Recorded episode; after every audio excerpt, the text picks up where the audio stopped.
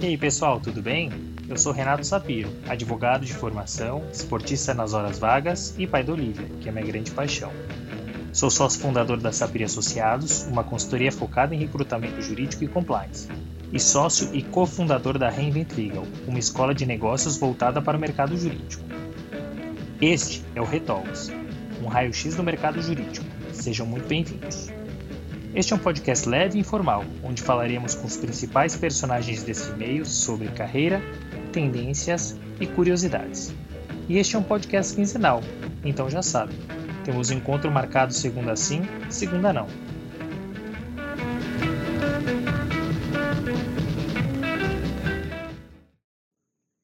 Hoje eu conversei com Diego Barreto, que é CFO e VP de estratégias da iFood. Diego é advogado, mas sempre soube que o direito seria uma ferramenta para cuidar do que sempre quis: negócios. Foi um papo tão bacana que não consigo resumir em poucas palavras. Então aproveitem. Mas vamos do começo. Diego se formou em Direito e fez MBA na Suíça, na conceituada IMD Business School. Trabalhou diretamente com direito por três anos e logo no renomado Matos Filho. E de lá trilhou um caminho onde o direito era meio, mas não fim. Passou por Lopes, AES, OAS e Suzano, até chegar na Móvel, onde é o atual CFO e VP de estratégias da iFood. Mas melhor que ouvir de mim, vamos ouvir dele. Calma que já vai começar. Antes uma boa notícia. Durante esse episódio, você ouvirá uma palavra-chave que dará direito a 50% de desconto em todos os cursos disponíveis na plataforma da Reinvent Legal. E o link você encontrará no post de divulgação desse episódio, no site da Reinvent Legal ou em nosso Linktree. Isso mesmo, 50%. Anote o código e aproveite esse episódio. Diego, muito obrigado por ter aceitado o convite do Retalks. É um prazer ter você aqui conosco. Tudo bem, muito obrigado, Renato. É um prazer também. Muito legal é, é, o motivo desse bate-papo.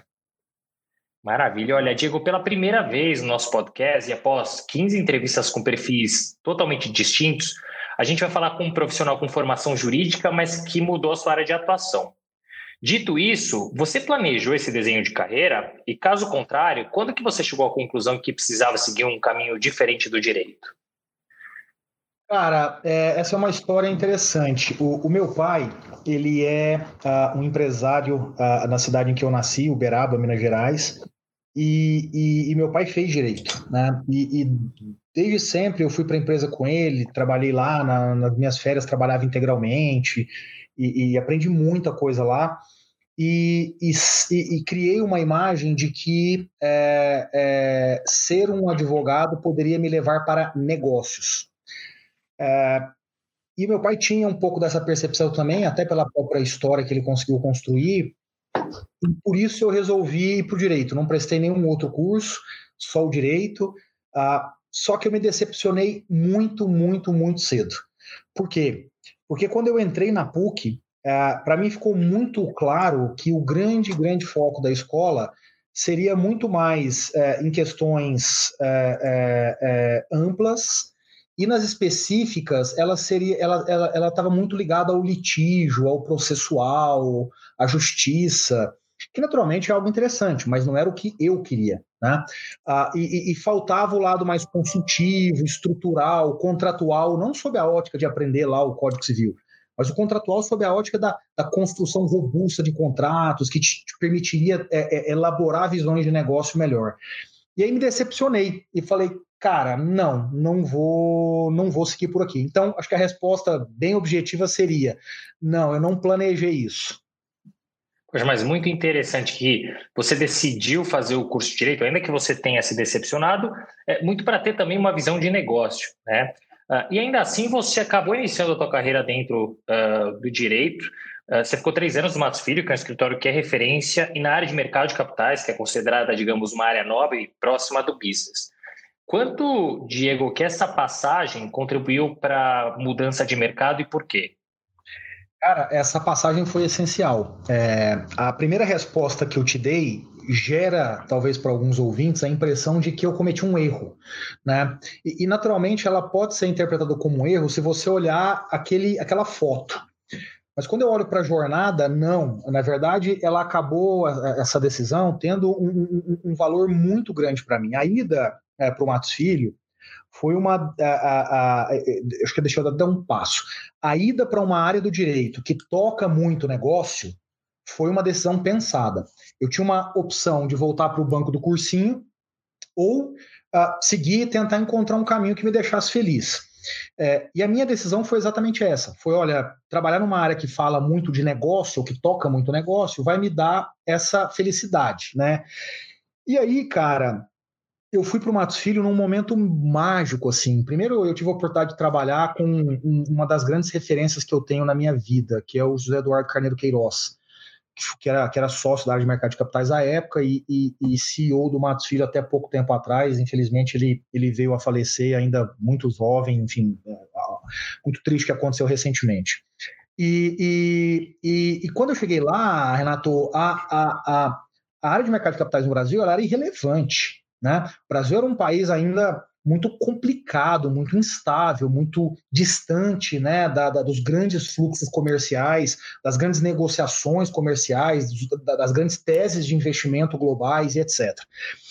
Só que eu entrei ali mais ou menos em 2004, é, na prática, num momento perfeito, né? Porque o Brasil vinha de 10 anos de estabilidade do Plano Real, vinha de um começo do governo Lula em que a comunidade internacional olhava e dizia: olha, o Lula não vai é, é, gerar uma disrupção sob a ótica né, da, da, de um Estado pró-negócio.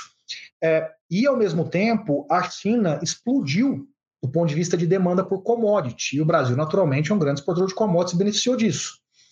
A soma dessas três coisas gerou uma entropia, no bom sentido da palavra, muito boa no Brasil.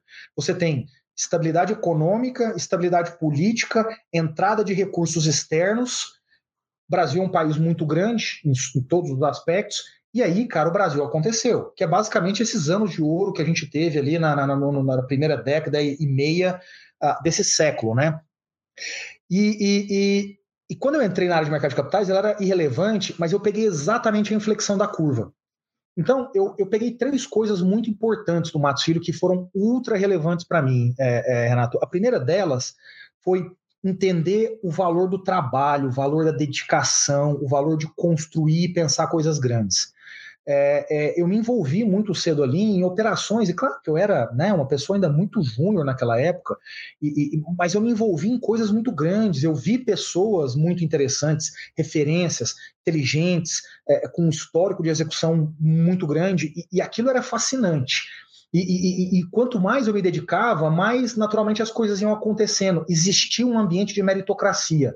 E aí o valor do trabalho num ambiente de meritocracia ele te faz ir muito longe, né? Se você efetivamente quiser aquilo. O segundo ponto que eu aprendi muito foi a questão da inovação. Né? A inovação, para mim, é, apareceu ali. Muita gente fala, ah, o Diego hoje está no iFood, está na Móvel, e puta, é um cara que entende de inovação, tecnologia. Ah, isso apareceu para mim ali.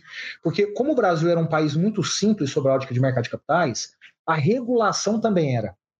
E como no Brasil você tem a CVM fazendo todo esse orquestramento do ambiente regulatório no mercado de capitais brasileiro, e para o Banco Central também, porque você tem aqui uma certa, uma certa uh, uh, conexão, você tem dois órgãos ali que são independentes do processo legislativo brasileiro e que, portanto, tem uma velocidade para a grande maioria das matérias muito maior do que o legislativo.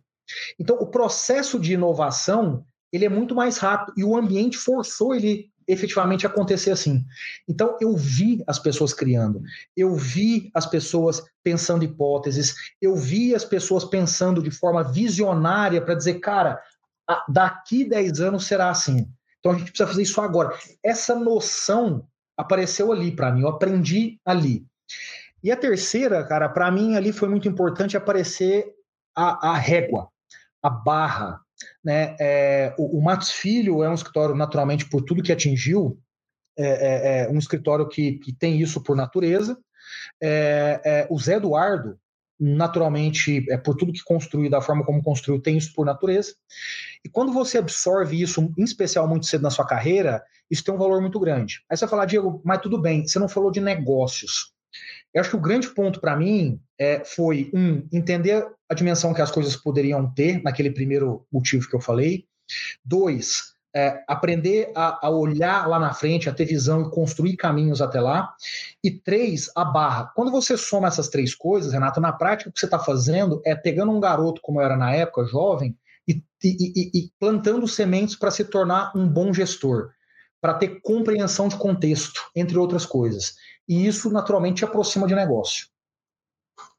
Poxa, muito interessante isso que você colocou.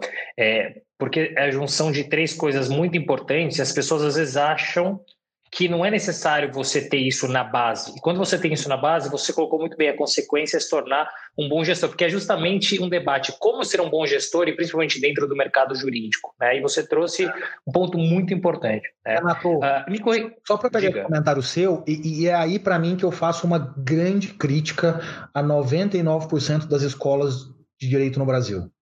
Nós não aprendemos gestão. O advogado, naturalmente, tem que ter a técnica, tem que ter todo o conhecimento, eu não vou nem entrar nesse mérito. Mas, acima de tudo, o advogado lida, seja como um, um, um gestor num escritório, ou seja como um gestor de um caso, né, de um cliente, ou de uma operação de um cliente, ou qualquer outra coisa, ele lida com planejamento. O que, que a gente aprende sobre gestão na escola de direito? Muito, muito, muito pouco. Ou seja, a escola falha, peca pesadamente. E é por isso que, eventualmente, você vai encontrar uma série de escritórios ou é, profissionais no mercado que você olha e você não reconhece ele como um grande profissional. Ele é um grande técnico, mas não um grande profissional. Por quê? Porque falta essa base de gestão para a maioria dos profissionais, a maioria dos estudantes de direito no Brasil. Sem dúvida, eu concordo totalmente com você. E, infelizmente, o ensino jurídico no Brasil é exatamente o mesmo desde o início. É, a gente mudou, a gente inovou, uh, passaram-se vários anos e a gente continua trabalhando da mesma forma. Quer dizer, não tem uma flexibilidade. Para onde você quer? Eu quero para o empresarial. Então, tal, seu ensino vai ser um pouco diferente. Você quer ir para a área processual? Seu ensino vai ser assim. Né? Mesmo a, a Fundação Getúlio Vargas, que começou numa pegada mais empresarial, ela já está um pouco mais modelada com o ensino tradicional, né? Ah, que é uma pena. Que pena. Né? E, e, de fato, a gente acaba tendo impactos fortes no mercado, né? Uh, no, no Matos Filho, você acabou trabalhando no IPO da Lopes, certo? Isso, exatamente. Uh, e, e aí você acabou depois indo para a própria Lopes, mas numa área diferente, que é relacionamento com investidores. É. Como é que se deu essa transição e o que, que acabou mudando na sua rotina? Cara, isso foi sensacional, cara. Assim, foi um momento muito único assim, na minha vida. É, eu, eu, eu, durante os meus quase três anos de Matos Filho, eu estudei demais é, finanças e contabilidade por conta própria. Então, eu passava parte do meu tempo livre fazendo isso. Né? E por que, que eu fazia isso? Porque eu, eu, eu, eu, eu sempre tive uma compreensão desde cedo que direito não é nada sem uma lógica econômica. Né? Tudo que não tem alinhamento de interesse, tudo que não tem incentivo é natimorto. Isso serve para o direito. Então, o, o, lado econômico da coisa, o que em última instância está bem refletido em finanças e contabilidade, como eu lidava com operações com empresas, então era mais próximo ainda dessa discussão, isso sempre teve uma importância para mim muito grande. Né? Era, era mais uma questão intelectual e menos qualquer outra coisa. E aí estudei muito, e, e, e, durante essa fase que eu te contei do mercado de capitais brasileiro, que eu peguei no Matos Filho, é, as empresas de forma geral que se envolviam nas transações, é, sejam elas as empresas ali própria da operação ou os, os assessores no entorno, tinham equipes muito limitadas. Por quê? Porque historicamente as equipes eram pequenas, porque o mercado era pequeno, você não tinha formação de profissionais desse, uh, uh, de, de, de, com esse conhecimento na, na, na, faculdade. A faculdade nunca olhou para o mercado de capitais de uma forma prioritária. Uh, e, ao mesmo tempo, esse mercado decolou com muita brutalidade. O que, que acontece quando você mistura esses elementos? Falta gente. Falta tempo para você formar a equipe. Então, o que aconteceu é que muita gente nessas transações teve que fazer muito mais do que era o seu escopo original. Isso serviu para mim. Né? Um, um, uma das grandes, é, é, é, um dos grandes trabalhos que eu fiz com alguma frequência foi fazer o famoso MD&A de um, por exemplo, de um prospect IPO. O que significa que você tinha que ter um conhecimento contábil e financeiro bom para conseguir fazer aquilo. Então, o que, que aconteceu ao longo do tempo? Porque eu estudava e porque eu me envolvi em transações que envolviam essa discussão e eu acabei pegando é, é, é, um pouco mais a, o lead dessa, dessa, dessas transações, eu acabei, Renato, me destacando nesse sentido. Não porque eu era um mestre em contabilidade e em finanças, mas tinha alguma coisa diferente ali. O que, que esse garoto aqui, que mal sabe né, de direito, é, também consegue falar um pouco aqui de contabilidade e finanças? Isso chamou a atenção de várias pessoas ao longo do meu tempo no Matos Filho. Na operação da Lopes especificamente, foi uma operação muito longa, uma operação de nove meses, que envolveu uma reorganização societária antes, que envolveu uma série de mudanças de estruturas internas da empresa é, e que envolveu definitivamente o próprio IPO.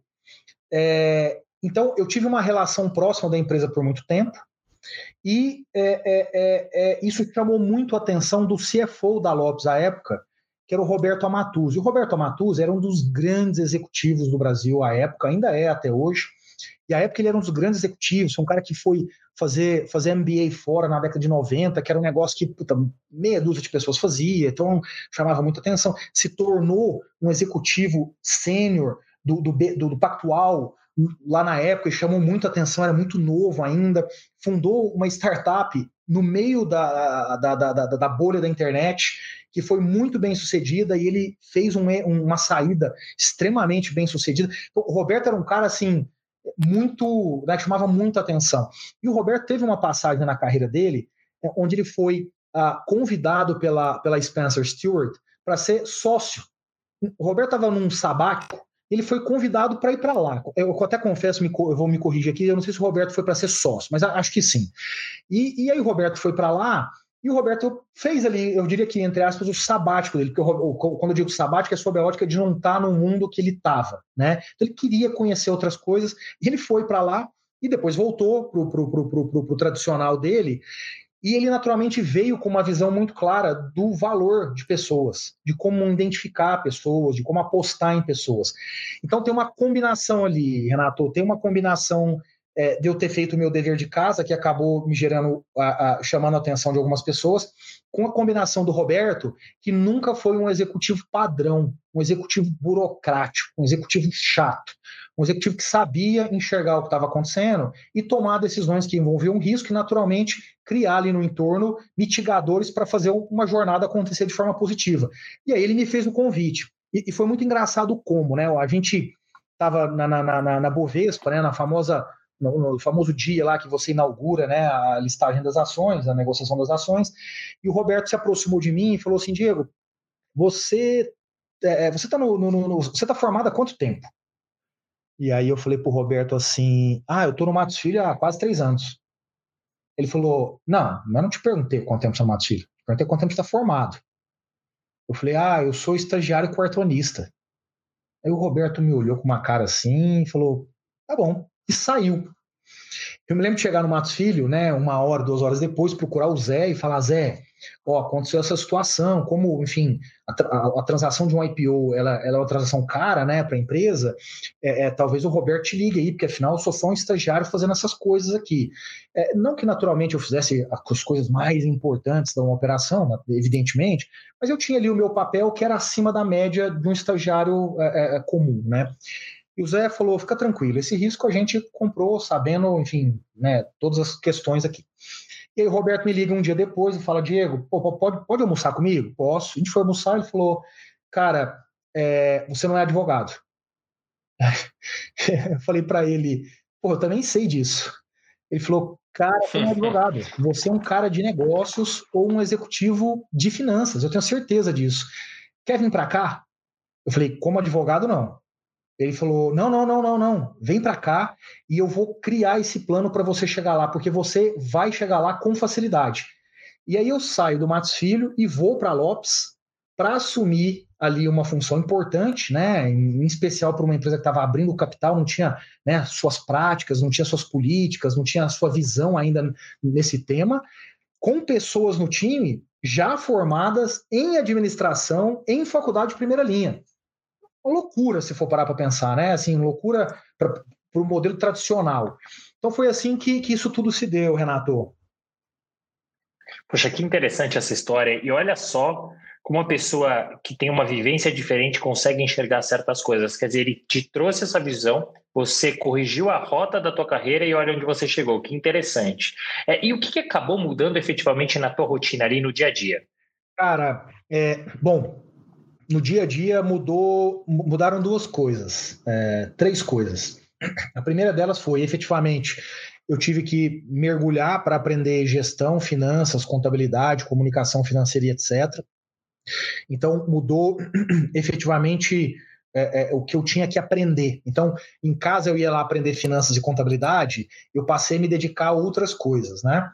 É, no trabalho eu tirava mais de finanças e contabilidade e evoluía naturalmente ali ao longo do tempo.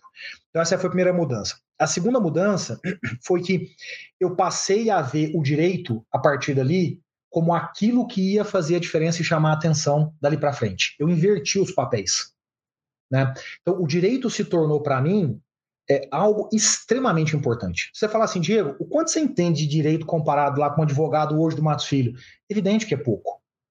Mas eu tenho um negócio hoje na mesa de negociação com a minha contraparte financeira ou a minha contraparte de estratégia, porque eu, eu também sou vice-presidente de estratégia aqui no iFood, que as minhas contrapartes raramente têm que é a lógica legal, que é o conhecimento legal, que é o entendimento dos limites legais, que é o entendimento de princípios que te permite tomar determinados riscos.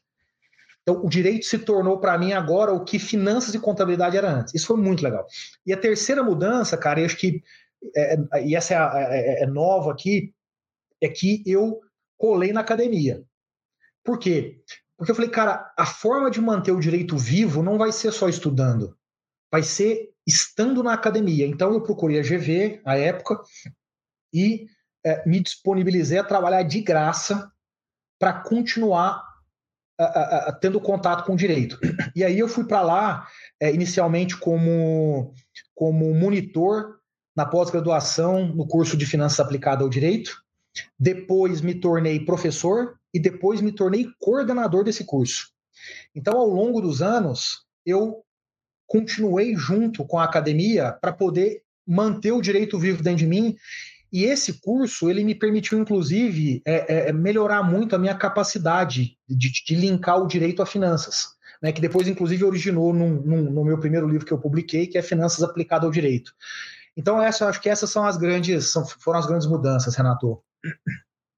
Poxa, que legal. Que bom que você não se afastou do direito, porque no final das contas, aquilo que o, a experiência que teu pai te trouxe, que fez você escolher o curso, valeu a pena, né? É, você é. acabou invertendo os polos, mas continuou uh, de alguma maneira próximo ao direito. Em 2008, você mudou de mercado, foi para energia elétrica na S Brasil, e você passou a cuidar de outras áreas além de relacionamento com investidores, então estruturação financeira e desenvolvimento de negócios. Como é que veio esse convite? E, de novo, o que, que mudou no teu dia a dia, na tua rotina? Cara, aqui é, acho que mudou. É... A ida para S, ela está muito ligada à crise financeira de 2008, né? A crise financeira de 2008, ela bateu no, no Brasil com força também é, apesar do conceito de marolinha, né? Mas a realidade é que bateu é. no conceito, bateu de verdade. É, é ela, ela pegou especificamente o mercado financeiro, né? Basta a gente se lembrar de como o Unibanco sofreu aquela época. E como consequência, o mercado imobiliário sofreu, porque o mercado imobiliário tem uma correlação de desempenho muito grande com o mercado financeiro, com a disponibilidade de crédito, com o tamanho de risco né, que, que o mercado topa. E aí, é, por causa disso, a, a, eu tomei uma decisão de deixar a, a Lopes, quando a ES me procurou, falando de uma vaga de relações com investidores. O que, que eu vi ali?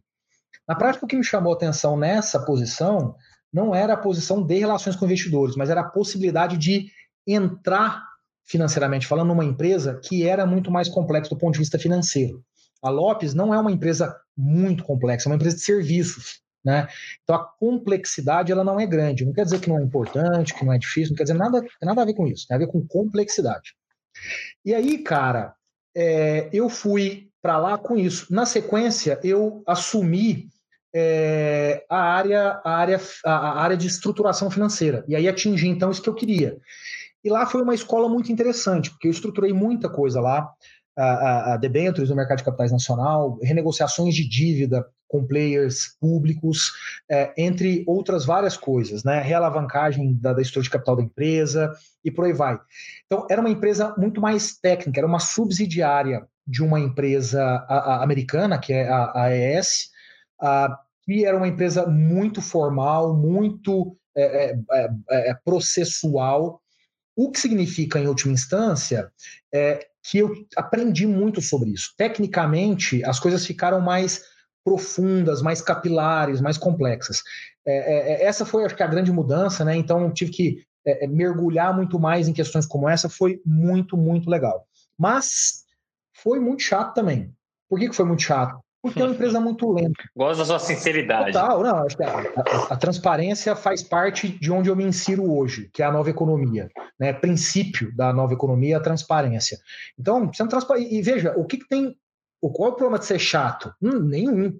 Tem pessoas que gostam do que tem ali. E, e qual é o problema? Nenhum também. É natural. Eu sempre brinco assim: você pode ir para o Japão, gostar de ficar um mês lá e não querer morar pro resto da vida porque você não acha a cultura interessante. É normal, e você pode ir achar. Então, é, é, é, eu não vejo nenhum problema nisso. Então, assim, era chato para mim. Por quê? Porque era pouco dinâmico. Era um business de concessão, extremamente regulado, você era uma subsidiária, você tinha uma relação com o BNDES também na estrutura de capital. Então, a velocidade das coisas era lenta. O conhecimento que eu adquiri ali foi fantástico.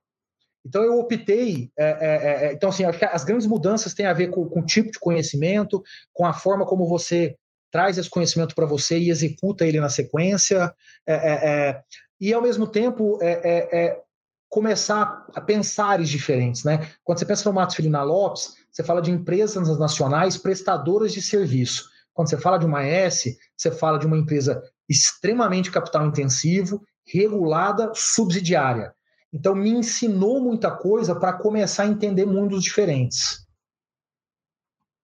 Muito legal. E dali veio um grande desafio, né? Você acabou indo para a OAS, primeiro como gerente, assumindo a gerência financeira e de relacionamento com investidores, que já é um cargo de grande relevância, e menos de dois anos depois você assumiu a diretoria dessas áreas, né? Como é que você se preparou? Você já contou um pouquinho, mas como é que você se preparou do ponto de vista pessoal e profissional para essas posições? E o quanto que você acha que o MBA que você realizou contribuiu uh, para que você tivesse sucesso nesses desafios? Cara, é... Puta, a, a, o, os seis anos de OS foram sensacionais, cara. Assim, é, infelizmente, é claro que a gente pode falar desse tema também, como tudo termina lá na Lava Jato, mas pensa que, para mim, é um, é um garoto que está fazendo um, um, um, career change, é, é, é um garoto que está aprendendo, é um garoto que está crescendo, é um garoto que está sonhando. Então, a, a, a, forma como eu vejo, até a gente chegar no tema Lava Jato, é, é tem um pouco desse lado utópico, poliana, né, de você estar tá olhando para o seu umbigo e vendo a sua carreira. E, e, e nesse sentido, Renato, a, a, a OAS foi fenomenal para mim. Por quê? Porque eu, eu fui para lá com um pitch que era assim, Diego, a gente está precisando, a gente vai pegar uma empresa que é uma empresa limitada, sob a ótica societária mesmo, brasileira, com atuação no Brasil em engenharia, prestação de serviço. E a gente quer ser uma empresa que é uma SA é, global, com atuação em dezenas de países e fazer investimentos também em infraestrutura, que é um business completamente diferente. Cara, a soma disso aqui é um mar de conhecimento, é um mar de experiência, é um mar de amadurecimento. E foi isso que aconteceu comigo lá dentro. Então eu fui para lá inicialmente para tocar, para ser um gerente financeiro e para tocar a de relações com investidores, que era menos relevante ali, porque era uma empresa fechada, né? Na sequência, é, a, a, o, o, o, meu desempenho ele foi um, desempenho muito bom. Tudo que eu trouxe de Matos Filho e da, da, da, academia do direito me permitiu aportar muita coisa ali, muita, muita sofisticação em relação ao que existia ali. Tudo que eu trouxe da, da Lopes e da E sobre a ótica de RI, cara, era demais o que estava ali, porque era a empresa, de novo, era uma empresa de capital fechado. É, é, é, é e tudo que eu trouxe da, do que eu vim aprendendo de finanças, mas em especial a sofisticação que a AES me deu, ali também era algo demais. Então, o que eu vivi durante esses seis anos, Renato? Eu vivi, é, eu vivi a troca de um RP, sair de um TOTUS, desculpa, sair de um RP é, super simplista para um TOTUS. Eu saí de uma empresa em que eu era responsável pelo, pela, pela todas as questões financeiras no Brasil, para uma empresa que estava em 23 países no mundo eu passei a, a deixei de tocar em uma moeda que era real para tocar em mais de duas dezenas de moeda. Isso é muito complexo do ponto de vista financeiro. Eu passei a ter uma equipe grande, então é complexo do ponto de vista de gestão. Eu ah, conduzi ali junto com o time é, a colocação de mais de 8 bilhões de dólares em operações fora do Brasil. Né? Nós fizemos ali, por exemplo, é, uma operação que há décadas é, é, no, no, no, o mercado ainda não enxergava no Brasil, que era a colocação de um bond perpétuo, um bond sem data de pagamento, que foi groundbreaking naquela época. É, é trabalhei em roadshows que envolveu a visita, cara, a 40 países, né, ao longo do tempo. O Roadshow não só sob a ótica de uma operação de mercado de capitais, mas na discussão com, com o mercado financeiro local desses países também. Então, é uma experiência, Renato, fantástica.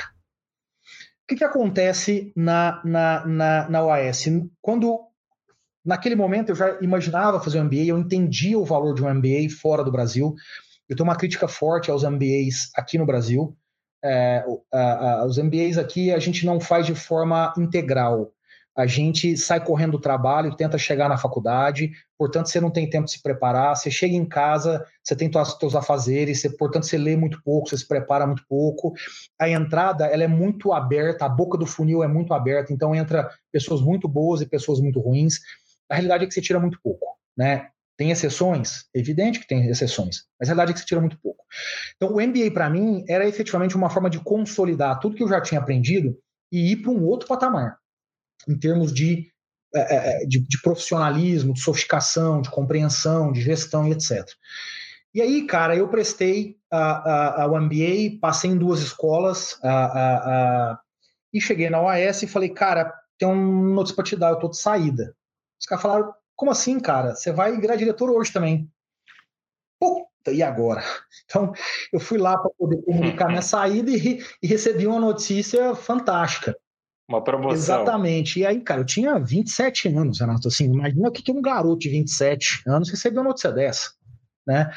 É, e aí, cara, eu topei, topei a, a, ficar e o motivo da minha decisão de ficar foi, é, foi, foi, foi porque ficar um tempo nessa posição ia me dar coisas muito importantes. Exemplo, a, responsabilidade direta com, com, com o conselho, com o CEO, a, a responsabilidade direta é, de aprovação de projetos e ter que entregar os projetos, é, dar muita notícia ruim na ponta final do processo decisório, e isso ia me fazer aprender demais. E aí tomei a decisão de ficar, o que foi fantástico. Por quê? Porque quando eu fui fazer, minhas, nas minhas férias, eu fui fazer uma viagem visitar as escolas, e eu vi que o mercado americano não era o mercado ideal para mim, que era onde eu tinha passado. Por quê? Porque no mercado americano, você tem pessoas, as turmas são muito júniores. Muito, muito. Por quê? Porque as, as turmas são, de forma geral, compostas é, mais ou menos 50% de americanos. O americano, ele não estagia, o americano, via de regra, ele sai do, do, do, do, do undergrad e vai para o MBA, que é o grad, dois, três anos depois. No Brasil, e você deve ter visto isso, a maioria das pessoas vê isso, cara, segundo ano de faculdade, você está aprendendo, você está ralando, você está entendendo uma série de coisas. Então, a idade média nos Estados Unidos é de uma turma mais baixa e com pessoas, na média, menos experientes. Então, para mim, eu falei, cara, as escolas são ótimas, fenomenais, os professores são ótimos, fenomenais, a turma é ótima, fenomenal, mas ia ter um gap aqui de experiência. E aí foi ótimo. E aí então eu fui, eu, eu me passei a olhar para a Europa, que é um mercado que absorve turmas mais velhas, e encontrei no IMD na Suíça é o lugar ideal. Né? Uma turma de 31 anos de idade média, uma escola focada em liderança e, cara, uma escola de primeira linha que ia me dar tudo que uh, uh, as escolas nos Estados Unidos poderiam me dar também, assim como em SEAD, London poderia me dar na Europa, mas o IMD tinha essa questão de ser mais velho.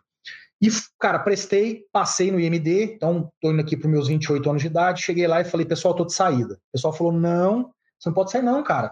Pô, acabamos de fazer o nosso primeiro bond, pô, não, você tem que ficar aqui. Eu falei, pessoal, não dá, as escolas não têm deferral policy, né, que é aquela, aquela política de fazer o diferimento da matrícula, via de regra, exceto se é um caso muito específico. Podemos tentar?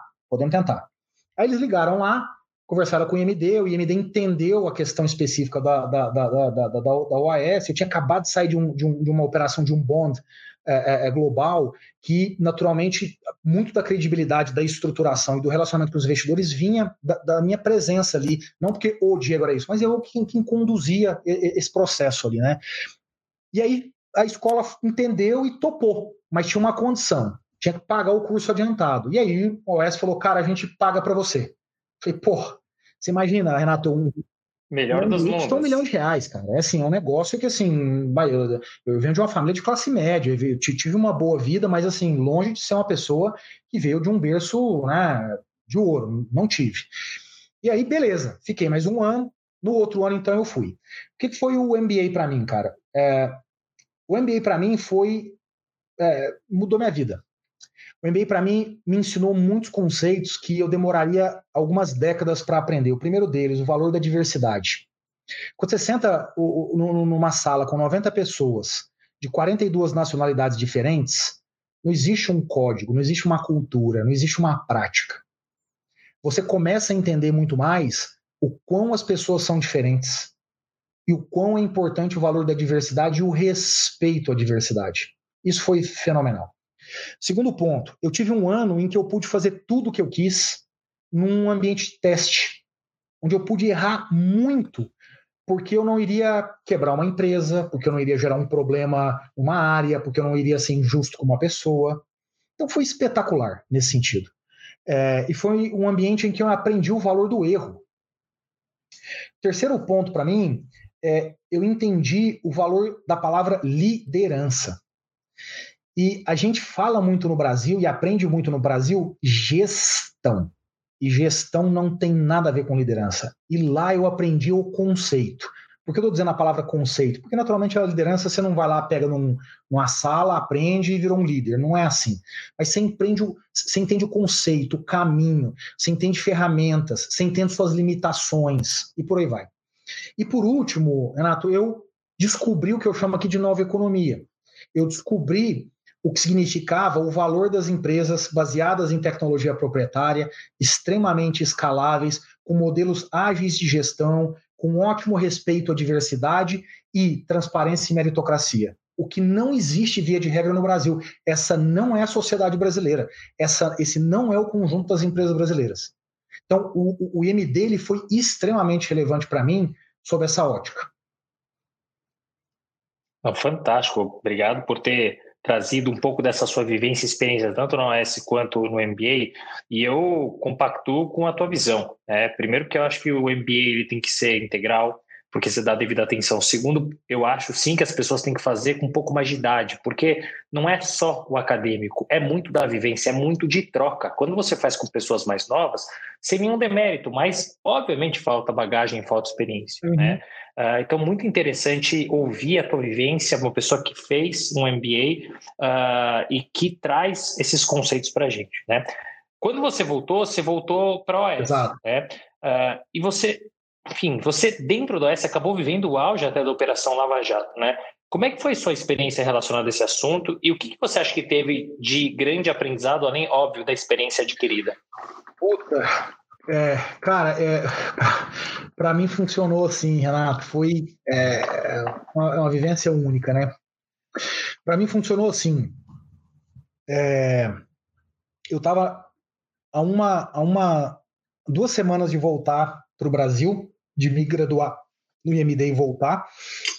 Estava fazendo um projeto em Londres pelo IMD, numa empresa lá saio do meu hotel, sentido a, a Heathrow, né, o aeroporto de Londres, e, cara, abro o meu, meu, meu, meu telefone lá para ver notícias. E na capa do UOL, que foi onde eu fui ler a notícia, estava escrito: Operação, é, deflagrada Operação Lava Jato. 32 executivos presos. Eu estava longe do Brasil, eu não estava acompanhando a Lava Jato antes, que ela, ela não tinha publicidade ainda, ela vinha acontecendo em pequenas fases, mas na construção e no entendimento, né? Essa foi a primeira grande fase que deu essa visibilidade. E aí, quando eu abri isso lá, eu falei, uau, que isso? Pum, cliquei, cinco executivos da OAS preso. Falei, uau, uau, uau, uau, uau, uau, uau. Primeira reação, comecei a ligar para as pessoas, para entender o que estava acontecendo. que, que acontece? E aí eu estou falando agora, olhando né, para trás, e aí eu consigo dizer isso. O que acontece com uma empresa que está envolvida num problema dessa quando ele acontece? Ninguém fala ao telefone. E eu ligando para as pessoas, ninguém me atendia e tal. Eu fiquei ali alguns dias do escuro, né, sem saber efetivamente o que estava acontecendo. E aí, esse momento foi um momento, cara, interessante, porque eu vou te contar dois exemplos aqui, né, de duas mensagens que eu recebi. Eu recebi um, uma mensagem da minha irmã dizendo assim: Diego, só me fala uma coisa, você está envolvido com isso? E eu recebi uma mensagem de um amigo de escola, de, de faculdade da PUC, dizendo assim, fazendo uma brincadeira, assim, cara, você sabe se a Suíça tem acordo de extradição com o Brasil? É, se tiver, me avisa que eu levo o cigarro na, na prisão. Cara, é muito maluco acontecer isso. Eu sempre fui uma pessoa muito certa, é, é, Renato. Sempre assim, sou bem chato. Assim, você perguntar na minha casa, assim, as pessoas que trabalham aí, elas tão, são registradas sempre, a vida inteira, né? A, a, a, é, é, você tem, você, você compra, você comprou algum CD pirata na sua vida? Nunca. Eu sou, sou um cara chatinho com isso, assim é, nesse nível, assim. E aí, cara, aquilo assim, a, a, tua primeira reação é ter uma revolta. Falar, cara, como é que alguém tá me perguntando isso? A tua segunda reação, e aí vem da maturidade, e vem aqui o, o IMD já tendo efeito sobre isso, que é assim, quando as pessoas estão de frente a um ambiente incerto e existe assimetria informacional, é natural que elas ajam dessa forma. E aí eu, cara, tratei isso uma boa. Liguei para minha irmã, falei, Karina, zero, fica super tranquila, zero, eu fui pego de surpresa. É, respondi pro meu amigo na boa, falei, pô, você é brincalhão, né? Pô, e tal, tô de volta aí dia 5 de dezembro, dia 10, acho que era 10 de dezembro, 10 de dezembro, a gente vamos tomar uma coisa, bater um papo e tal. Respirei, eu, eu, eu, tive inúmeras empresas que me procuraram na, no, no, IMD para contratar, isso é muito comum no MBA, né? Você ter as empresas fazendo um hunting proativo é extremamente comum nos MBAs, e eu declinei todos, nem comecei conversa, e aí comecei a pensar, volto para o Brasil, não volto para o Brasil, volto para o Oeste, não volto para o Oeste. E aí, cara, a minha, a minha decisão foi, cara, em que lugar do mundo eu vou ter a chance de estar nesse momento de carreira, aos 31 anos de idade, é, liderando um processo de gestão de crise e de reestruturação de uma empresa? Em nenhum lugar do mundo. Nenhuma pessoa de 31 anos de idade faria aquilo. Por quê? Porque não é comum você chegar nas empresas nesse, nesse estágio e não é comum as pessoas confiarem na tua capacidade de execução, de orquestração, e lá eu tinha isso, eu tinha essa confiança. Voltei para o Brasil, logo após a formatura, e toquei o processo de reestruturação da OAS, junto naturalmente com mais pessoas, né? Mas encabecei isso ali na OAS. É, a parte penal, eu pouco me envolvi, porque a parte penal envolvia em especial muito a, a pessoa física das, das, das pessoas que estavam ligadas àquilo, tudo que apareceu. Né? Então, isso era tocado inclusive fora da empresa, a gente nem tinha relação com isso. É, e na, a parte penal da empresa, é, ela, ela, ela não era tocada por nós também, porque era uma questão ainda muito específica, era muito, ia ser muito longo, então isso foi muito dos advogados. Meu papel ali foi o papel financeiro operacional. Entre dezembro e abril, Renato, nós saímos de 120 mil pessoas para 80 mil pessoas, 23 países para 15, colocamos à venda os ativos da empresa de investimentos. Exemplo, Rodovia Raposo Tavares, um dos principais corredores de exportação do estado de São Paulo, é, Aeroporto de Guarulhos, Metrô do Rio de Janeiro, entre outros inúmeros ativos, e começamos a sair de contratos de engenharia, grandes contratos de engenharia pesada. Eu fui gestor naquela empresa, naquele momento, de uma empresa que todo mundo queria sair, porque vi isso tudo acontecendo, e ninguém queria vir. Se eu te ligasse fazendo uma proposta fantástica financeira, você não viria, provavelmente. É, eu fui o porta-voz da empresa. Né? Eu fui a pessoa, do ponto de vista aqui financeiro operacional, né? não penal, porque, de novo, não, não tinha nada a ver com isso. Fui eu que fui a pessoa nas coletivas de imprensa, que falei, que apresentei os planos, que falei com a mídia, que mostrei os problemas, que escancarei a casa. Conduzimos o processo de, de entrada em recuperação judicial no dia 1 de abril de 2015, o maior processo de recuperação judicial à época de uma empresa brasileira, e foi uma experiência maravilhosa. Maravilhosa, maravilhosa, maravilhosa. Maravilhosa, maravilhosa. Que foi isso tudo para mim, cara, aprendizado? O grande aprendizado, exceto esses que eu coloquei agora de gestão, foi é, a gente no Brasil, a gente, a gente vive num país, cara, que tem muito pouca oportunidade. Os nossos pais, quando a gente está indo para a faculdade, eles geralmente falam assim: ó, faz só esses cursos aqui que são seguros, medicina, direito, engenharia, odonto e coisas do tipo. E, e cara, vai para uma faculdade boa, porque o mercado de trabalho é muito difícil. Não empreenda, por exemplo. Aí você sai da faculdade e você aplica para quê? Para todas as vagas que existem na sua frente, para todos os programas de trainee, para qualquer coisa. Por quê? Porque você tem medo de ficar desempregado, porque esse é o nosso histórico, né? De um país com uma altíssima taxa de desemprego, Verdade. extremamente oligopolizado, extremamente baseado numa relação de hierarquia, poder de, de comando e controle e etc. Então, cara, o grande aprendizado foi eu poderia ter feito um screening, uma due diligence maior da OAS antes de ir para lá? Eu poderia eu saberia muito mais coisas? Não, porque naturalmente, cara, uma empresa que faz o que ficou ali comprovado, ela faz aquilo num grupo muito pequenininho, porque naturalmente, de 120 mil pessoas, se duas mil souberem, cara, no outro dia isso está fora, né? Todo mundo está sabendo. É, então, por mais que não ficaria 100% claro ou provado, que se fosse provado, enfim, a justiça já teria feito isso há muito tempo, você poderia ter reagido melhor a isso e dito eu, né? Porra, será que é aqui que eu quero estar? Cara, isso poderia ter acabado com a minha carreira. Né? Por que, que poderia ter acabado? Porque muitas pessoas que não tem nada a ver com o que aconteceu, nada a ver, pessoas como eu, executivos de mercado, estavam ali fazendo um, um, um, um trabalho né, de, de, de, de, de, vou chamar aqui de, de, não no sentido pejorativo, mas de back-office, né, de estrutura, de suporte, e não de negócio lá na ponta, é, muitas pessoas, cara, foram indiciadas no processo Lava Jato. E, naturalmente, foram depois inocentadas, porque, evidentemente, não tinham nada a ver com aquilo, mas é, é e aí você conhece disso, é, é o famoso pega quem está no estatuto social e traz para o processo. Né? Isso, cara, foi muito doloroso isso poderia ter me atingido e acabado com a minha carreira. Eu conheço pessoas que foram atingidas, pessoas que não fizeram nada, que caíram nisso porque estavam ali no estatuto social de alguma empresa e que tiveram a sua vida destruída. Veja, eu não estou dizendo que a Lava Jato é um problema, tá? A Lava Jato entregou para o Brasil o que ela entregou e ela é necessária. E mais 500 operações, 500 mil operações com o efeito da Lava Jato precisam acontecer nesse país ainda. O que eu só estou dizendo aqui é que é, algumas pessoas acabaram sendo atingidas de uma tal forma que, se fosse eu, a minha carreira poderia ter ido para o espaço. Não, é, e, e, é muito importante você trazer a tua vivência, a tua experiência. Eu tive a oportunidade de entrevistar a Kátia Veloso, que cuida da área de compliance hoje da CCR, a época da Lava Jato ela estava no Debrecht, e ela falou exatamente que foi uma experiência sensacional. É que ela não teria a oportunidade de ter essa experiência outros lugares e ela brinca que ela ficou com a ferida, né? E que essa ferida virou uma casca e que hoje ela se sente preparada para qualquer desafio. Mas Diego, acredite se quiser, tem processos seletivos que eu toco que as empresas falam que não querem nenhum profissional que venha de alguma dessas empresas que já se envolveram em operações como a Lava Jato. O que eu não compreendo. Por quê? Primeiro, porque é um número restrito. Segundo, porque a experiência que essas pessoas tiveram é muito valiosa, né? E não faz sentido na minha visão, né?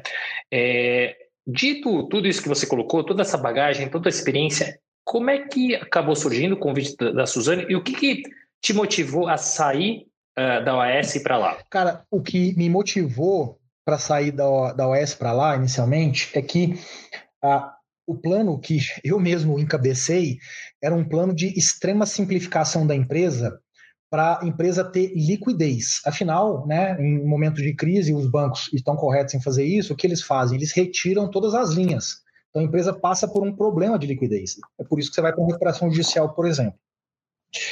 Então, a, a, a, por exemplo, quando você fala de sair dos países, né, isso se intensificou mesmo depois da minha saída. Quando você fala de, de, de, de, de, de vender os, os investimentos, né, as concessões, etc., fica uma empresa muito simples fica uma empresa de engenharia, que é uma, uma empresa de prestação de serviço, que não tem muita complexidade financeira, simples na ótica financeira, tá? não na ótica operacional. Então, é, o motivo foi esse. Então, eu já, eu já, sabia que esse seria o final da linha, porque eu não queria fazer algo simples, eu queria aumentar minha complexidade, em especial depois do, do MBA. E, e, a Suzano parte aparece justamente aí, né? Ou seja, a Suzano buscando uma pessoa jovem num processo de, de, de transformação que eles iam fazendo ali, com experiência, com complexidade, né, ao mesmo tempo com uma visão global e com ferramenta na mão, o MD me dá isso, e com uma experiência de muito valor, que é a experiência da gestão de crise. Né? Exemplo, imagina o valor que isso teve nesse momento lá em março e abril, Renato, no momento de pandemia, quando a pandemia chegou. Isso teve um valor enorme, enorme para o iFood. Né? Sem dúvida. Então, é, a Suzano estava procurando ali uma pessoa desse, desse formato, eles me, me acharam via, via um processo de, de head, com Headhunter, e aí o processo aconteceu até com uma velocidade grande, e, e ali, salvo engano, em junho de 2016 eu estava ali. Muito bem. E, e, depois você acabou indo para a Move, empresa totalmente diferente das que você tinha passado, muito direcionada à parte de tecnologia, e que é a principal acionista da iFood e Play Kids, né? E para assumir uma cadeira super importante de diretor executivo. Primeiro, Diego, eu queria que você contasse um pouquinho sobre o que é a empresa, como é que veio esse convite e, claro, os desafios que essa importante cadeira te trouxe. Eu vou começar por como chegou lá. É, é, se você reparar a, a, em tudo que eu te contei aqui, as coisas sempre têm uma jornada, né? Elas raramente aparecem assim do tipo do nada, né? É, e essas jornadas sempre são jornadas paralelas, né, em que eu me dedico bastante a isso. Desde que eu voltei para o Brasil, e, e, isso se intensificou quando eu fui para Suzano, porque acabou aquela loucura que a OAS vivia, eu já tinha na cabeça que o, o Brasil ia passar por um processo de mudança muito importante na economia. E quem me mostrou isso foi o IMD. Foi a capacidade nas aulas de economia de dialogar de forma extremamente sofisticada e estrutural com pessoas extremamente experientes, extremamente inteligentes, extremamente preparadas e que me foram e que foram me mostrando os efeitos que a globalização e a tecnologia iam trazer para as economias. O Brasil é um exemplo disso. Ou seja, toda essa lógica de país isolado, com poucos acordos bilaterais, com uma malha tributária e trabalhista maluca, é, é, é, com pouca integração das cadeias de valor e que, como consequência, afastou a competição via o, o, estrangeiro que poderia vir para cá ou o empreendedorismo, é, isso iria cair por terra. Por quê? Porque a globalização e a tecnologia ia reduzir as barreiras de entrada, de tal forma que o Renato poderia hoje montar um podcast e fazer o conteúdo dele chegar para o Brasil e para o mundo inteiro se se, se, ele, se, ele, se, ele, se ele puder, e de tal forma que uh, uh, empresas como um, um, um, Face, um Google, poderiam entrar aqui de um dia para o outro. Então, acho que o grande exemplo aqui para simbolizar isso, Renato, é assim: tenta imaginar você há 15 anos atrás dizendo, nossa, pensei num conteúdo bacana, vou criar e distribuir. Cara, você não sairia do lugar, provavelmente. Não sairia. Não sairia. Por quê? Porque a globalização não estava aqui, Vamos pegar o exemplo do Spotify, da, da, da rede 4G, é, é, é, é, do conhecimento, da forma como tudo isso hoje está muito mais integrado e trafegável. E, do outro lado, a tecnologia. Hoje você faz isso com uma simplicidade, do ponto de vista do ferramental, brutal. Né? Então, cara, isso para mim era muito claro. Isso o IMD me deu esse, essa clareza. Então, o que, que eu fiz? Eu falei, cara, eu vou começar a me preparar para isso. Quando eu voltei para o Brasil, eu então raciocinei muito, pensei muito, é, é, é e, enfim, tentei entender isso muito. E aí, cara, eu comecei a fazer mentoria de startup. Eu procurei incubadoras e, e falei, cara, eu, eu sou um executivo XYZ, tenho esse histórico. A galera olhava e falava, pô, você tem muito para oferecer aqui. Então, eu quero.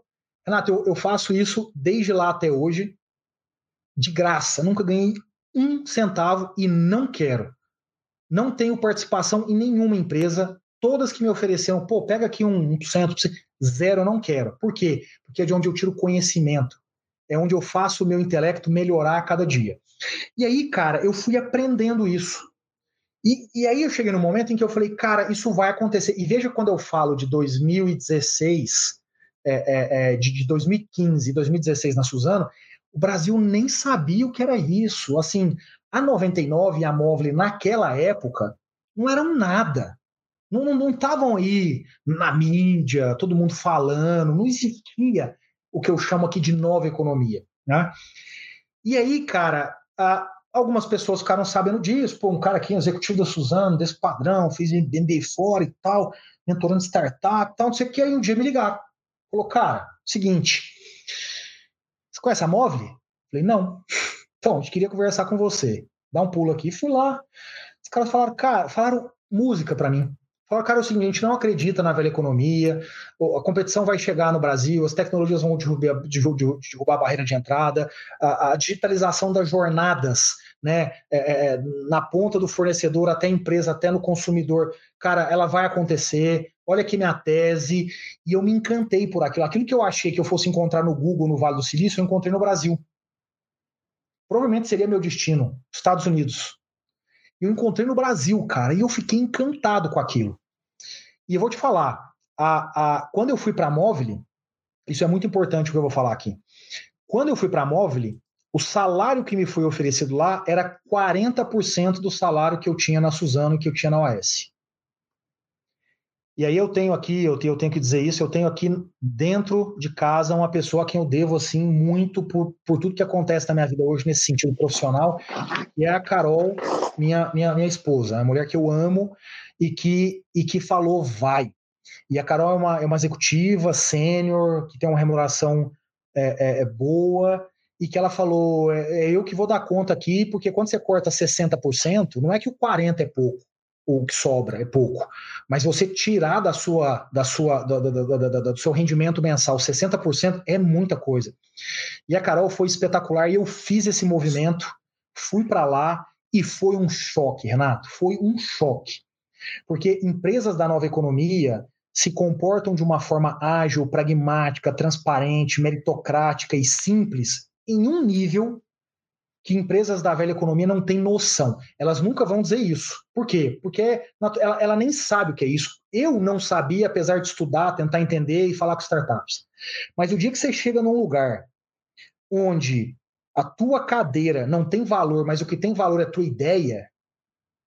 Então, Renato, você imagina quantas portas se abriram para mim quando alguém ligou e falou: Ó, oh, o diretor financeiro da OAS ou da Suzano querem falar com, com você as portas se abriam.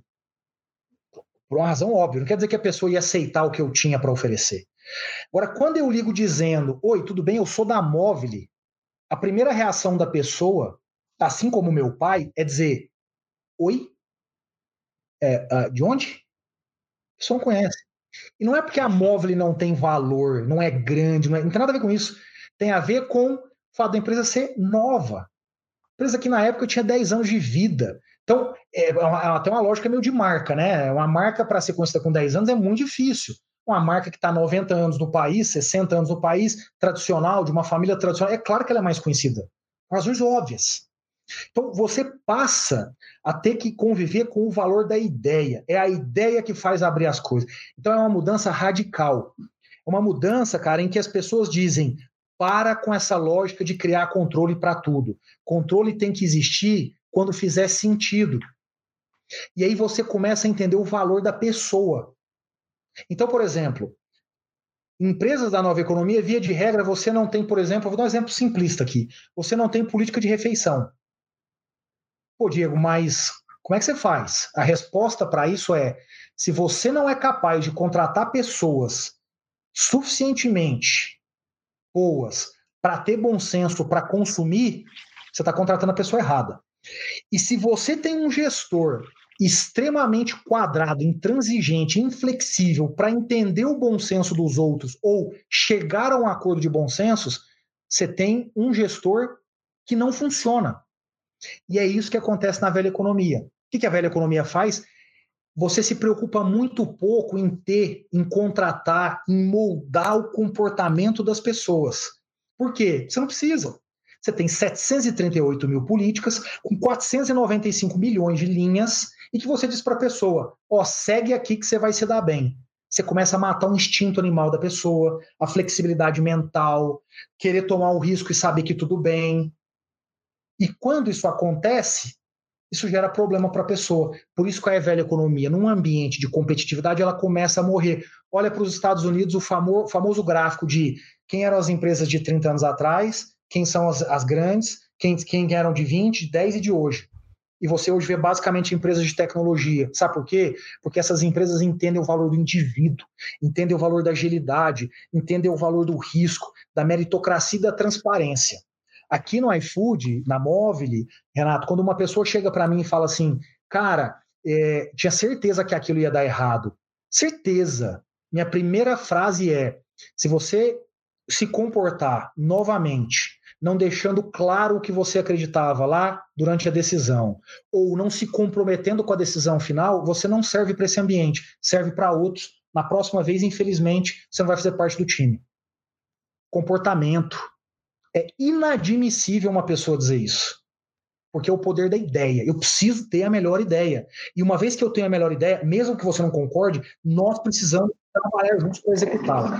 É isso que é a grande mudança do todo, Renato.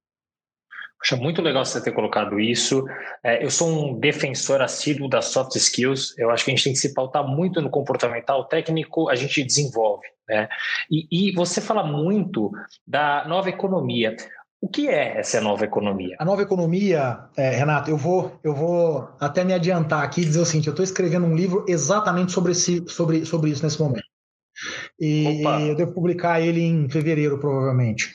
Esse livro vai se chamar A Nova Economia é, o porquê empresas as empresas tradicionais brasileiras vão desaparecer ou se tornarem insignificantes. Né? É, que bacana. Já estou ansioso pela leitura. prometendo que vai ser bom, hein? ah, eu tenho certeza que será. Mas deixa eu te falar. É, é, é, enfim, você me perguntou aqui o que é a nova economia, né? É, a nova economia, cara, ela é o começo da mudança de uma economia baseada em recursos naturais, commodities e manufatura para uma outra economia que usa tecnologia proprietária na criação de produtos e serviços, suportada por modelos de gestão ágeis, pouco hierárquicos, times diversos e com empresas inseridas em ecossistemas. Isso é a nova economia. Ou seja, são empresas que, é, vejam, isso é muito importante, cada palavra que eu coloquei aqui é muito importante, que tem tecnologia proprietária. O que, que a maioria das empresas fazem? Compra tecnologia espetacular de um fornecedor, colocam e dizem: sou uma empresa com tecnologia foda. Não, a sua tecnologia não é foda. A tecnologia do seu fornecedor é, e que, by the way, ele vende para todo mundo também. Portanto, a tua tecnologia não é um diferencial competitivo. O diferencial competitivo é a tecnologia proprietária. E a maioria das empresas no Brasil não faz tecnologia proprietária de verdade. Dois, você vê, eu falei de é, é, é, é criação de produtos e serviços. Ninguém nega a necessidade do produto ou do serviço. Então, é, isso é muito importante. Suportado por modelo de gestão ágil. Por que, que o modelo de gestão é ágil?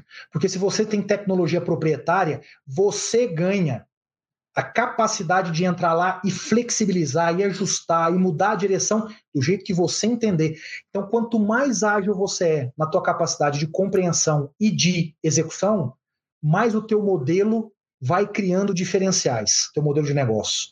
Pouco hierárquico. Por que pouco hierárquico? Senão você não tem velocidade. Por que times diversos? Porque a tecnologia proprietária, num ambiente de ecossistemas, que é o próximo atributo, ele te obriga a estar exposto a consumidores, parceiros e uma cadeia muito mais diversa. Portanto, se você não tem internamente diversidade para te ajudar no processo decisório de construção, você automaticamente não tem o produto ideal. E como tudo é muito ágil, o teu vizinho com a tecnologia proprietária, com o modelo ágil e com diversidade, ele vai conseguir evoluir mais rápido. E no final, inserido uh, em ecossistema. E isso é muito importante. A economia brasileira, as empresas do Brasil, via de regra, não são colaborativas. Por quê? porque aqui a gente já tem os 5, 6, 7 ganhadores de cada cadeia de valor e eles são os mesmos há 20, 30, 40, 50, 60 anos. Então, eles não precisaram criar ecossistemas, eles criam cadeias direcionais e lineares de ponta a ponta. Isso não é ecossistema. Isso é uma linha. Quando você olha para empresas como 99, iFood, Nubank, eBanks, Hotmart, Simpla, Play Kids, Madeira Madeira, ou List, Créditas, e eu posso citar aqui mais um monte. O que, que são essas empresas? São isso que eu disse. Só que aí eu te faço uma provocação. Essas empresas não eram capazes de serem criadas e não foram há 30 anos atrás, nem há 20, mas passaram a ser há 10 por causa da globalização e tecnologia. A velha economia brasileira, se não as empresas que não se adaptarem lá ficarem, vão desaparecer ou se tornarem insignificantes. Fantástico, fantástico. É, obrigado pela explicação, mas é, foi só uma, uma cutucada, porque a ideia é realmente que a gente possa se aprofundar muito mais nesse livro que vem em fevereiro. Né? É, Diego, você tem uma trajetória que assim é incrível mesmo assim. Você vai contando e a gente enfim, vai vai vai entrando na, na tua história, né? É, e mostrando também que o profissional do direito ele pode traçar o caminho que ele quiser, né? Mas me conta uma coisa, essa trajetória ela teve espaço para insucesso e se sim, você pode dividir algum conosco? Cara, é, é, Renato, eu, eu, assim, acho que a nova economia me ensinou muito, cara, a, a, a não tratar os insucessos como um insucesso, né? Ela te ensina a tratar os insucessos como uma forma de aprender rapidamente para ajustar o rumo. A palavra insucesso ela traz uma carga negativa, né? É como se eu falasse assim: eu fui mal sucedido ao escolher o direito. Né? É, é, você vê que depois que o tempo passa, e eu olho para trás eu falo, uau, na verdade o direito me ajudou com isso aqui, né? É, então eu, eu prefiro não ter sucesso. Eu acho que você, tá, eu vou pegar de um outro jeito que é assim, cara, é, quais foram teus principais momentos de aprendizado? O que implica, né, eu ter sofrido muito e ter raciocinado muito e me machucado muito para conseguir evoluir, né? Cara, os meus maiores momentos de aprendizado é, foram processo de escolha da, da OAS, eu, eu, eu deveria sim é, ter tido mais maturidade e, e, e amplitude para fazer uma decisão mais fundamentada. Eu poderia até ir no final, mas a decisão precisava ter sido mais fundamentada. Né? É, o segundo é, momento foi não ter descoberto a nova economia bem mais cedo.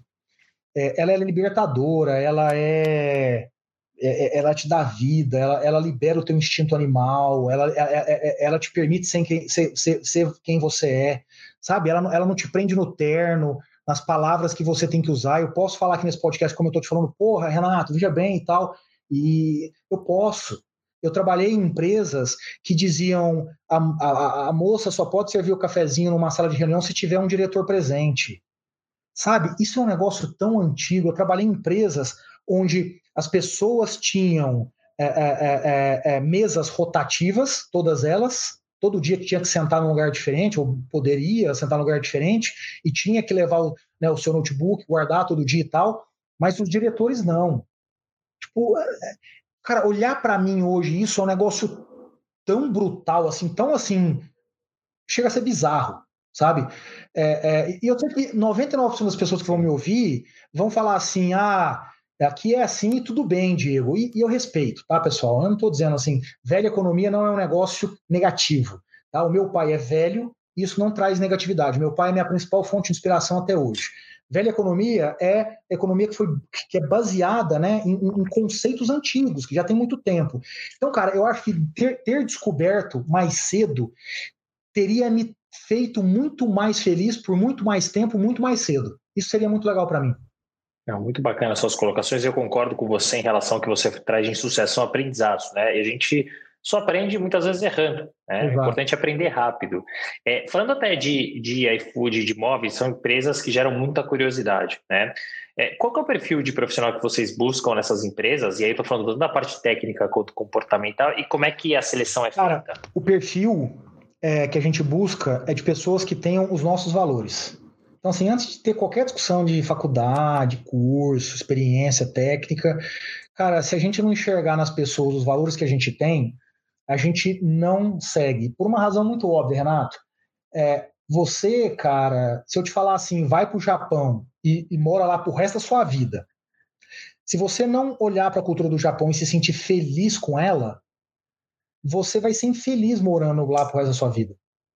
Mas se você olhar e falar assim, então você vai se sentir bem, à vontade, você vai contribuir com a cultura japonesa e vai ser muito feliz lá. A cultura, ela determina, cara, o teu clima, ela, ela determina a forma como você se relaciona com as pessoas. É, é, é mesmo que você tenha milhares de desafios, quando você faz isso baseado num set de skills, de comportamentos, de valores, de direções que são centralmente parecidas, isso é muito forte. Então, esse é o primeiro ponto. É, então, você fala assim, Diego, você, você, você, contrata um cara que formou engenharia na USP em primeiro lugar? Não sei, eu quero saber de outra coisa antes, não, e não disso. É, então, começa aí, cara. A gente, cara, tem dois atributos da nossa cultura muito, muito, muito, muito, muito fortes. O primeiro deles é a meritocracia. E o segundo dele, deles é a transparência. E muita gente, e no Brasil isso é comum, lida muito mal com isso. Se você perguntar para qualquer pessoa assim, cara, você é transparente? É evidente que a pessoa vai dizer que sim. Alguém vai dizer assim, não, não, não, adoro uma fofoca. Claro que não.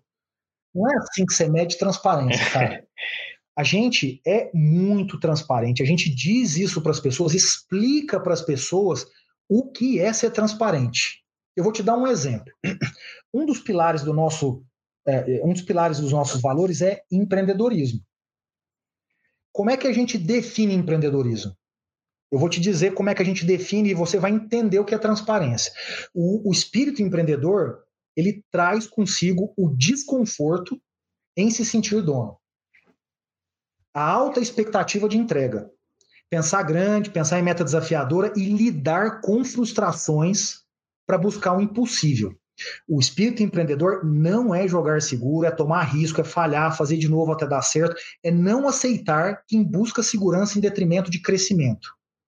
Cara, não tem nenhuma nenhum conceito utópico no que eu, no como eu te defini empreendedorismo.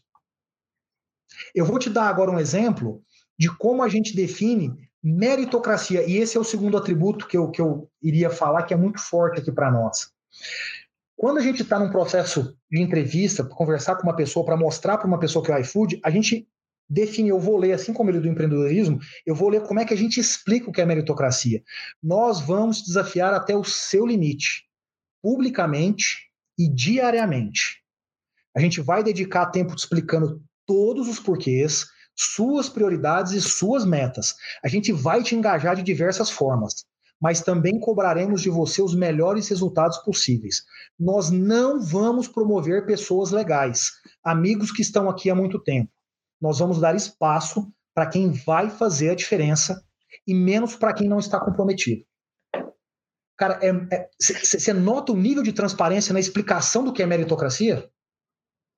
É muito forte para nós. É assim que a gente contrata as pessoas. Quem olha para isso e fala, cara, isso para mim é difícil, Cara, é você querer morar na Itália pro resto da vida e não gostar da cultura italiana. Então não mude para a Itália, talvez vá para os Estados Unidos, para o Japão, para Angola, para onde você quiser. Mas não é lá que você vai ser feliz por resto da sua vida. É assim que a gente começa. Depois, cara, você vai falar, Diego, e a parte técnica? Então, Renato, parte técnica, cara, todo mundo que é bom tem. Por isso que ela não vem primeiro. Ah, eu quero o melhor advogado do mundo em direito processual. Cara, não tem o melhor, tem 500 advogados e advogadas que são o melhor do Brasil. Então basta agora você achar depois desse primeiro filtro. Oh, excelente. Olha, eu concordo 100% com você. Eu sempre falo para os clientes. Primeiro, enxerga se a pessoa tem o seu DNA, porque ah, eu quero trazer o talento aqui para o meu escritório, para minha empresa. A frase está incompleta. O talento que tem o DNA da tua estrutura, não. senão não vai funcionar. Não, não vai funcionar. Eu, eu, vou, assim, Renato, até me permita aqui, é. só para, por exemplo, pegar uma frase aqui, né, da que eu falei aqui agora, da meritocracia, a gente fala assim: nós vamos te desafiar até o seu limite publicamente diariamente. Muitas pessoas ouvem isso e falam: nossa, deve ser um ambiente brutal. Não.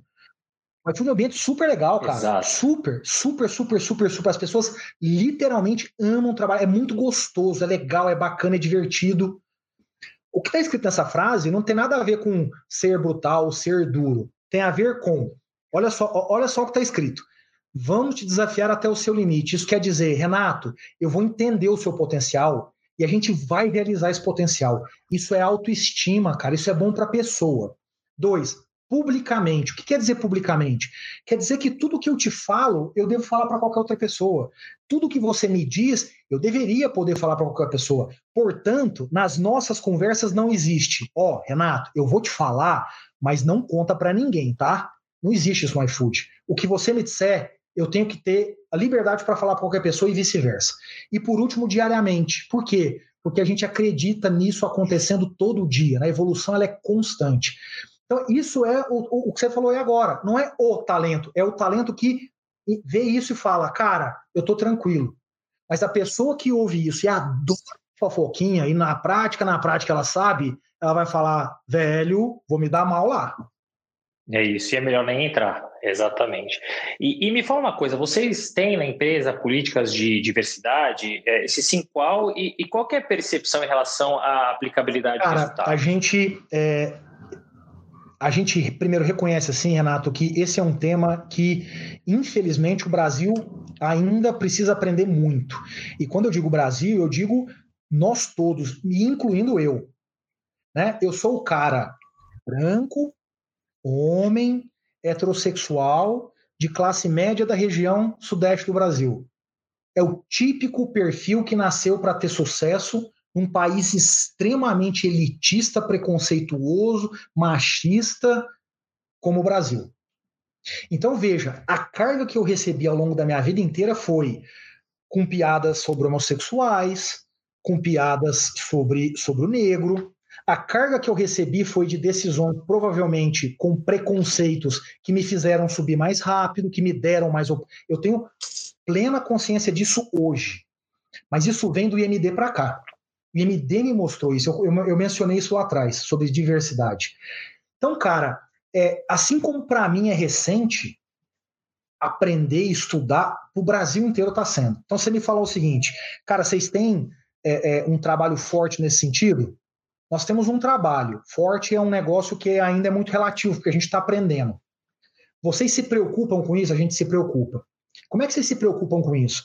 A gente se preocupa com isso com o nosso uh, vice-presidente de People pegando os processos decisórios de contratação e promoção e cada vez mais fazendo processos que tentem eliminar visões e preconceitos inconscientes das pessoas. Então, por exemplo, parte do nosso processo de promoção envolve um algoritmo que elimina ou tenta eliminar o máximo de grupos idênticos avaliando ele mesmo. Então, esse é um exemplo.